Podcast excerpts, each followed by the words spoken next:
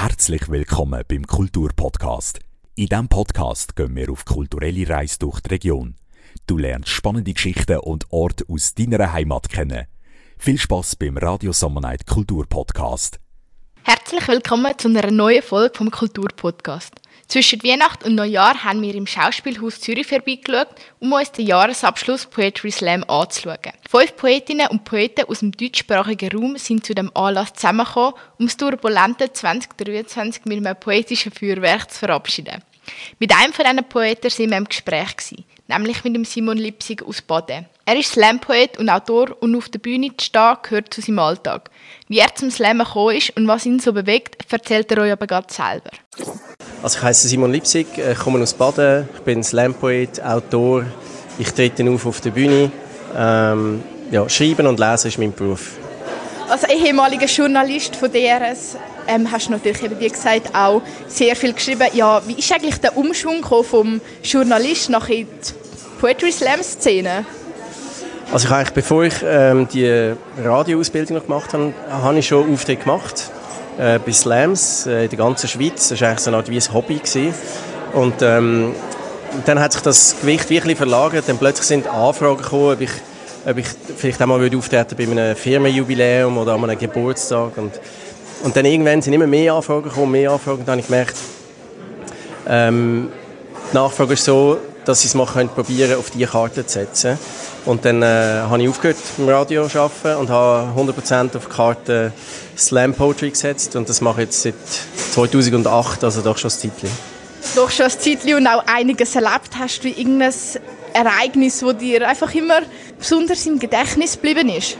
Das Fiese ist eigentlich das, ähm, die guten Auftritte, die, wo man so wirklich, wo, wo richtig gut sind, ähm, an die erinnert man sich weniger als an Momente, wo man irgendwie ein Blackout hatte auf der Bühne oder wo man irgendwie einen schlechten Auftritt gemacht hat. Also ich könnte eine Liste geben von den, von den fünf schlechtesten Auftritten, die ich hatte. Äh, da müsste wir jetzt eine Stunde füllen. Ich habe wirklich üble Sachen erlebt auf der Bühne auch. Ähm, aber ähm, etwas vom aktuellsten Moment, wo ich mich jetzt daran erinnere, ist äh, die Badefahrt war jetzt gerade bei uns im Sommer zu baden. Und da haben wir einen Auftritt gemacht, äh, ich weiß nicht, ein paar tausend Leute sind dort gewesen, gefühlt und, äh, und es hat ein Foto gegeben von dem Auftritt. Und wenn ich Momente habe, wo ich äh, unsicher bin, wo ich zweifle, wo ich vielleicht ein bisschen äh, Lampenfieber habe, schaue ich das Foto an und sehe mich auf dieser grossen Bühne vor all diesen Leuten und irgendwie gibt mir das Kraft und so. Das, das ist ein Moment, wo man sicher, sicher bleibt. Wenn du jetzt so ein bisschen, die Muel hat so ein bisschen davon geredet, dass sie am ja, am ähm, Küchenboden hockt. Stell dir vor, du hockst am Küchenboden, dem ganz jungen Ich, wo, ja, wo erst gerade äh, so ein in dieser Poetry Slam Szene angefangen hat. Was wirst du dem ganz jungen Ich, dem neuen Ich, was wirst du dem mitgeben? Hm, möglichst viel Stil ausprobieren, möglichst viel ähm, ja, sich nicht festlegen auf, auf eine Richtung. Vielleicht, äh, oder die Situation ist ein bisschen anders. Als ich angefangen habe zu lernen, ist es so gewesen, es hat vielleicht irgendwie, weiß auch drei Bücher gegeben und zwei CDs. Nach so einer Veranstaltung, ein, ein Büchertisch, der ist praktisch leer gewesen. Heute ist es so, man hat tausende von Videos und ähm, es ist sehr einfach, sich in dem zu verlieren und es ist sehr einfach, probieren, etwas zu kopieren, was es bereits gibt. Und es ist extrem schwierig, auf seine eigene Stimme zu hören und seinen eigenen Stil zu entwickeln. Und dann würde ich ähm, äh, meinem jungen Ich oder jedem, der anfängt zu sagen, hey, ähm, vertrau dir, vertrau deiner Stimme, vertrau deiner Fantasie, deinem Humor und probier möglichst viel aus. Probier es aus und, und auf der Bühne zeigt sich sehr schnell, was funktioniert und was nicht funktioniert. In dem Fall hast du selber auch sehr viel ausprobiert. Hast du irgendwie mit der Zeit gemerkt, dass sich da so ein, ein roter Faden entwickelt hat oder irgendein Thema oder so, wo du gerne immer ja, mit einbaust in deine Slams? Ähm, das Thema wüsste ich jetzt nicht einmal. Also mir geht es schon immer eigentlich um Beziehungen, um äh, wie wir miteinander umgehen, äh, wie wir zusammenleben. So ein bisschen das ist vielleicht ein, ein Grundthema in meinen, in meinen Texten, aber vielleicht von der Art und Weise ist es so, ich probiere, wenn, wenn es ein ernstes Thema ist, das ich vielleicht anschneide, probiere immer einen Prise Humor reinzubringen.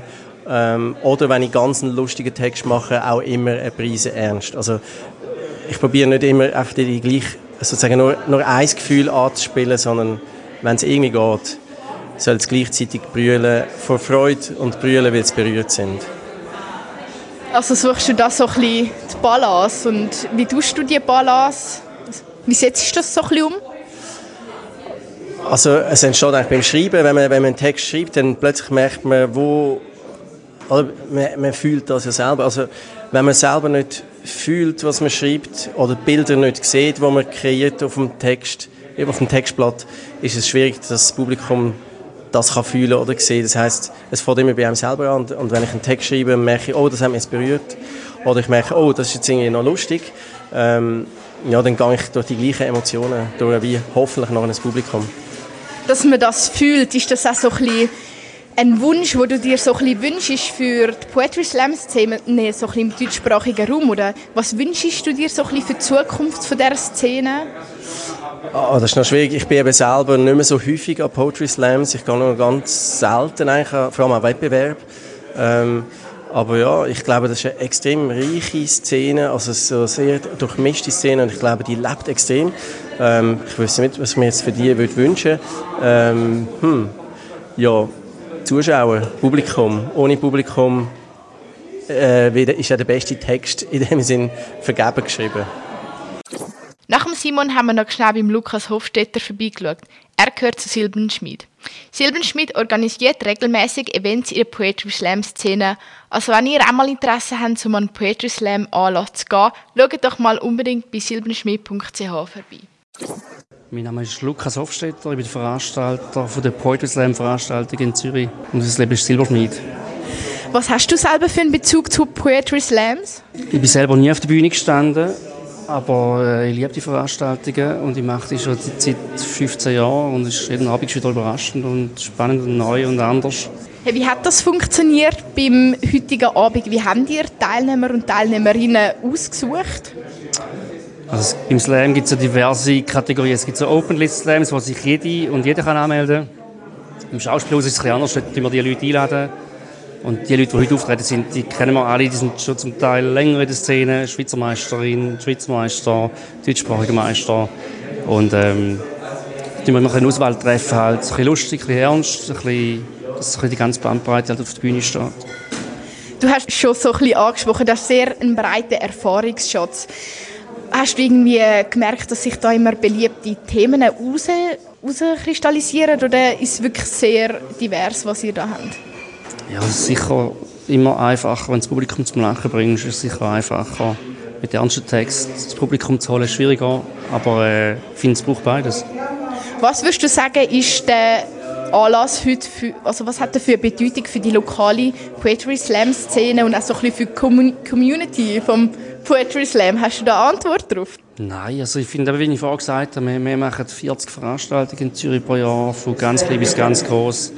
Und da war mehr so ein bisschen eine Gala, gewesen, so eine Show.